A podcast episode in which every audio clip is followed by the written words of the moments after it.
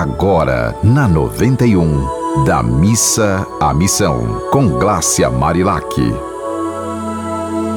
Olá, que seus dias sejam de muita paz e alegrias. Hoje o nosso tema é sobre a importância de consumirmos comidas saudáveis. Meu nome é Glácia Marilac, sou jornalista e terapeuta, e neste programa de 5 minutos da Missa Missão falarei sobre a importância de reclamar menos e amar mais transformando fé em ação prática de amor a você e ao seu próximo. Sempre quando o período de festas se aproxima, precisamos ficar atentos em relação ao que comemos e bebemos. Nossos alimentos são fundamentais para assegurar nossa saúde. Então, por amor a nós e a nossa missão neste planeta, precisamos sempre ficar atentos ao que ingerimos.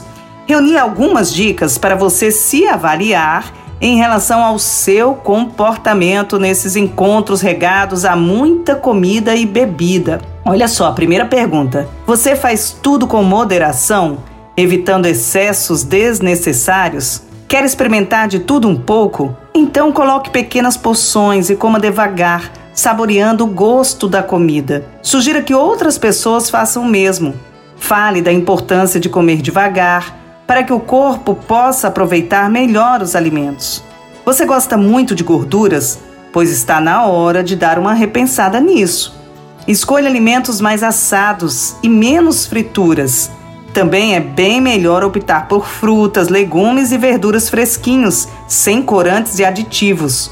Usar temperos naturais ao invés dos industrializados também faz muito bem à saúde e é uma bondade que você faz a si próprio e ao planeta. Exagerar nas bebidas alcoólicas e no excesso de açúcares dos refrigerantes também é uma escolha muito ruim, porque causa desconforto e mal-estar e você tem menos força para encarar as missões do dia. A bebida alcoólica nunca deve ser consumida em jejum e é fundamental manter o organismo hidratado, pois o álcool provoca perda hídrica, desgastando muito o fígado.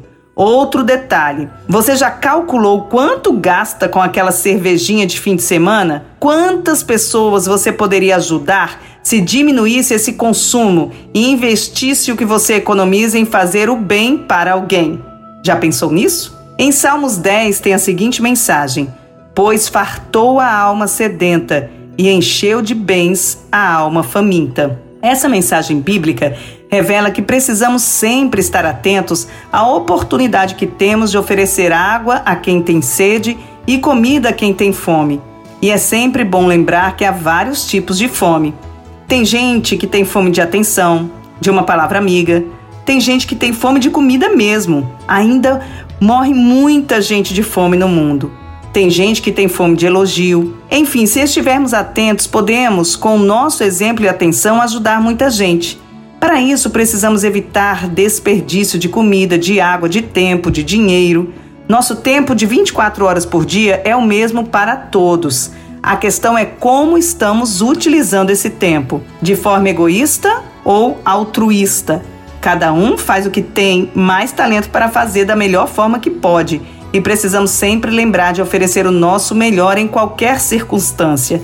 Tem disposição para ajudar? Pois não perca tempo, faça sua parte agora. Para revelar a prática dessas mensagens, eu vou contar hoje a história de Cláudia Lopes, filha do professor Severino Lopes, que dá nome a um hospital psiquiátrico muito conhecido em Natal. Cláudia todos os dias arruma um jeito de fazer bem a alguém.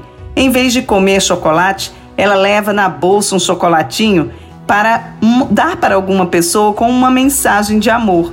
São vários os depoimentos de gente que estava completamente sem ânimo e ao receber aquele chocolate e aquela mensagem, sente a alma se encher de bênçãos e doçura. Um simples ato que faz a diferença na vida de alguém. E o que é melhor, enche de alegria também a vida da Cláudia. Você tem exemplos assim para nos contar? Então, mande sua mensagem para a gente. Pode ser pelo meu Instagram, arroba Marilac, ou pelos contatos da rádio. Nos ajude a estimular muita gente a ir da missa a missão. Um abração para você. Você ouviu Da Missa à Missão, com Glácia Marilac.